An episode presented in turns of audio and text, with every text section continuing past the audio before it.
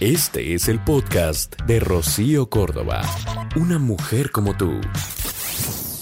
Oye, eres de los que pues en esta trampita de que queremos complacer a todo el mundo. Es que somos muchos, ¿eh? Los que estamos tentados a, que todo mundo nos aplauda, nos reconozca y, y, nos quiera mucho, pero pues quiero decirte que esto es tremendamente desgastante. Por ahí lo llaman el síndrome de Wendy. Otros, la necesidad de quedar bien, pero sea como sea, complacer, pues está bien visto, pero ser servicial y estar disponible 24 horas al día para los demás, ser un buen amigo y complacer, parece estar de moda, pero pues ahí te encargo lo desgastante, difícil y, vamos, innecesario que resulta al final de cuentas.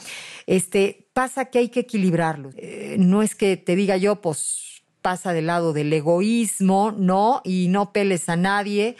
No, a ver, vamos, de saque somos seres eh, sociales, ¿no? Nos gusta pertenecer a un grupo, nos gusta agradar, queremos tener amigos, sí o sí, pero esta adicción de complacer al otro, no está padre.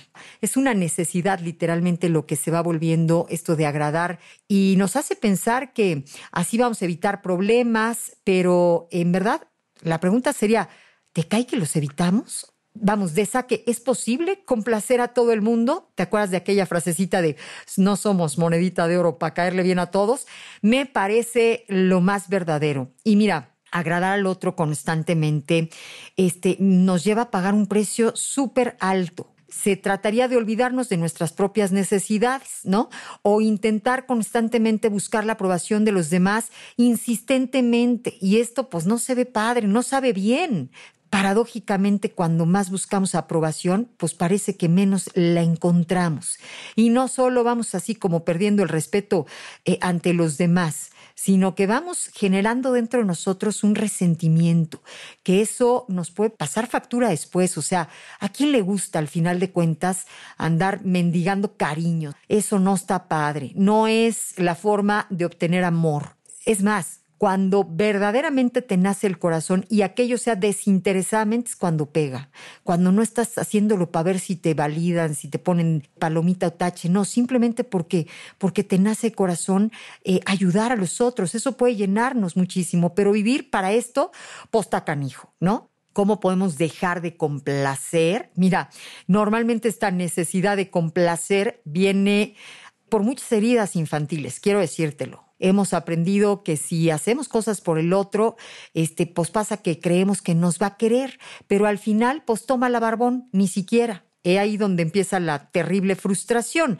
Es una creencia errónea porque no podemos gustarle a todo el mundo. O sea, y cuando asumimos esto, digamos que todo es más fácil, el viaje es más ligerito, somos más, este, vamos, más auténticos, ¿no? No andamos ahí queriendo parecer para que los otros nos acepten o nos, este, validen. y esto es algo importante se podría decir que podemos practicar pues un egoísmo sano, en donde primero nos ponemos a nosotros mismos y después a los demás. Y ojo, esto de egoísmo lo digo para que me entiendas, pero la realidad es que yo no le llamaría egoísmo. Es este simple sobrevivencia, es amor propio, es empezar por uno para tener para darle a los demás. Y este es el camino del autoconocimiento, ¿sabes? De esta aceptación, eh, pues que todos merecemos para sentirnos dignos, valiosos y movernos así en el mundo y que los demás te valoren de la misma forma y te traten con ese cuidado, con ese amor, con ese respeto que tú, yo y todos los seres humanos mereceríamos. Así que, bueno, pues hoy nuestro tema del día vamos a hablar sobre las personas codependientes en una relación que bien se puede trasladar a cualquier esfera de la vida, que va desde lo familiar, pero lo laboral, lo de pareja. Esto tiene que ver justo con, con esta necesidad de andar haciendo para que el otro, pues como que te quiera, ¿no? Te vuelves así o te quieres volver como más indispensable para el otro para que no te deje de necesitar y entonces tú sientas que te quieren. Una cosa bien tóxica y bien loca y bien desgastante y bien común, porque también hay que decirlo, o sea, pasa cuando sucede. La codependencia emocional es un fenómeno que puede confundirse, digamos que con amabilidad, con cariño, pero al final resulta muy dañino para la relación. Mira, la codependencia emocional es un síntoma súper tóxico, digamos, para las relaciones de pareja, porque cuando la felicidad de uno depende de otras personas, digamos que ese uno deja de ser quien realmente es y no es capaz de expresar su verdadero yo. La codependencia emocional, igual que ocurre con la dependencia emocional, es sinónimo de una relación tóxica. Muchos eh, de nosotros pensamos que dependencia emocional y codependencia son sinónimos, pero quiero decirte que no, en realidad son conceptos distintos.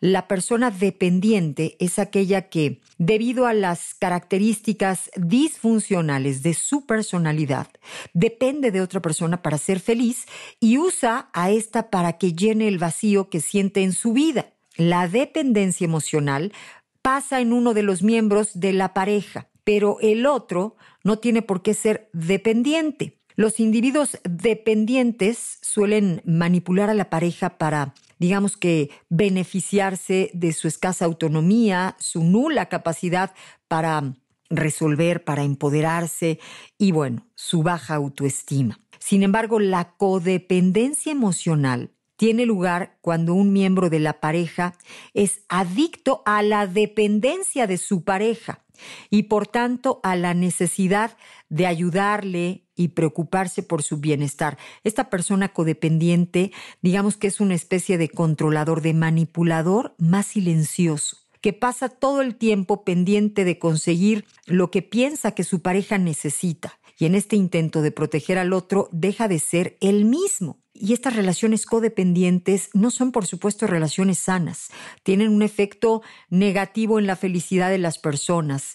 La persona que es codependiente y la persona, bueno, su pareja también eh, se ve muy afectada, pero también afecta su trabajo, su salud, incluso otras relaciones interpersonales. Aunque la persona protectora, digamos, que pueda parecer muy fuerte, lo cierto es que no es tan fuerte. En realidad, en esas conductas de cuidado a la pareja es en donde encuentra la única manera de cuidar de su autoestima. Así que si quieres conocer, digamos que más detenidamente los síntomas de esta codependencia emocional, escucha esto. De saque, este tipo de personas pues carecen de una autoestima sólida estas personas codependientes suelen contar con una muy baja autoestima que intentan suplir con la sensación de utilidad que les puede dar saberse valiosos para otros y en este caso para la pareja.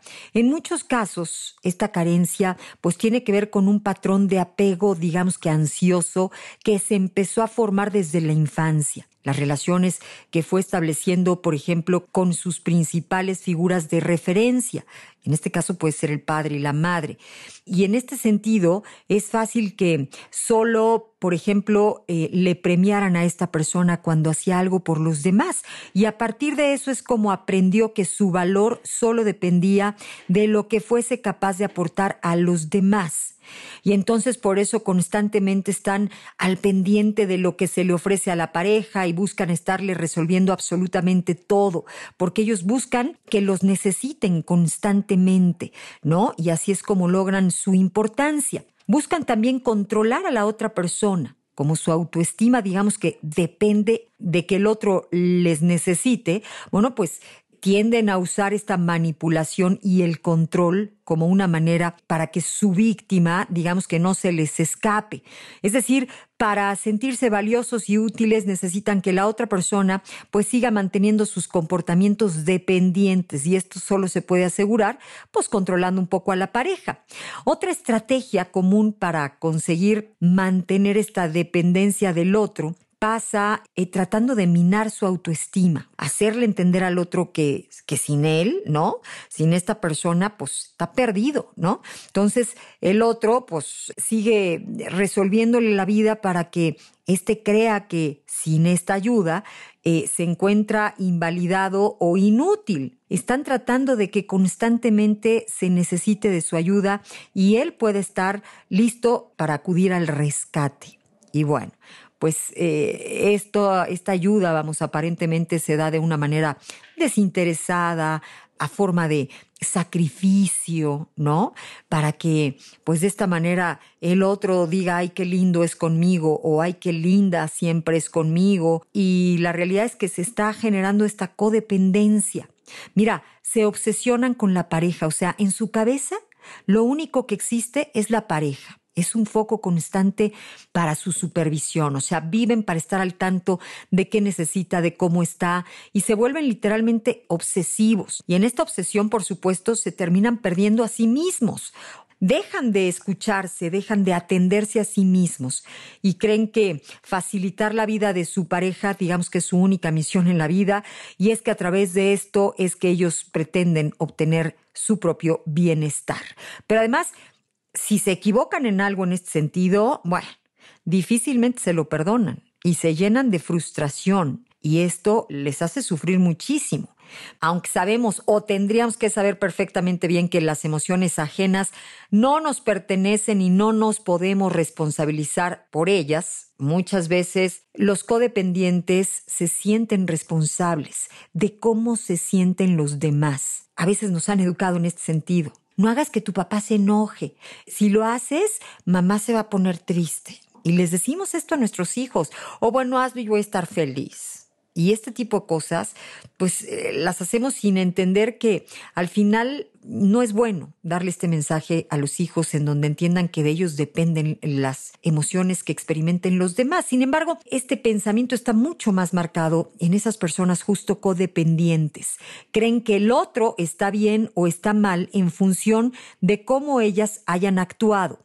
Entonces terminan cargando con responsabilidades que no les corresponden o con la culpa por algo que digamos que nunca ha estado en sus manos. Y eso es sumamente frustrante. Por otro lado, necesitan sentirse tremendamente útiles. Tienen esta obsesión por ayudar a la pareja o a otra persona de su entorno que es dependiente de ellos. Sin embargo, en el momento en el que esta persona hace algo que contradice, digamos que este patrón, por supuesto que tienden a echarlo en cara, a reprocharlo como una estrategia para hacer que el otro se sienta mal y entonces sintiéndose mal, cambie su comportamiento. Digamos que en este sentido hay expresiones como todo lo que hago por ti y así me pagas, es que tú no tienes ni idea de todo lo que me sacrifico por ti, he dejado todo para hacerte feliz a ti y no he ganado absolutamente nada. No sé si te has venido identificando en algún momento eh, con alguna de las partes. Ojo,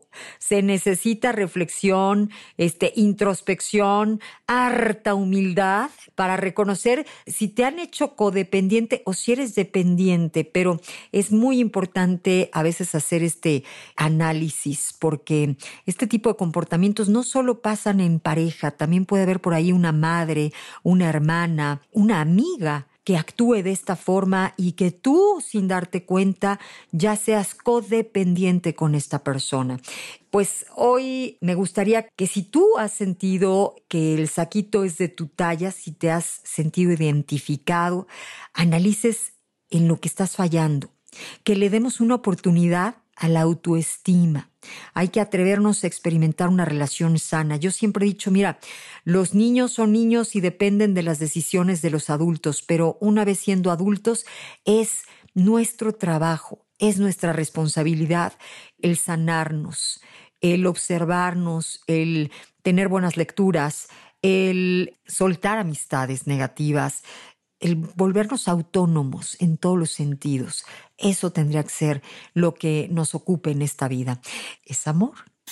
El podcast de Rocío Córdoba, una mujer como tú, en iHeartRadio. iHeartRadio.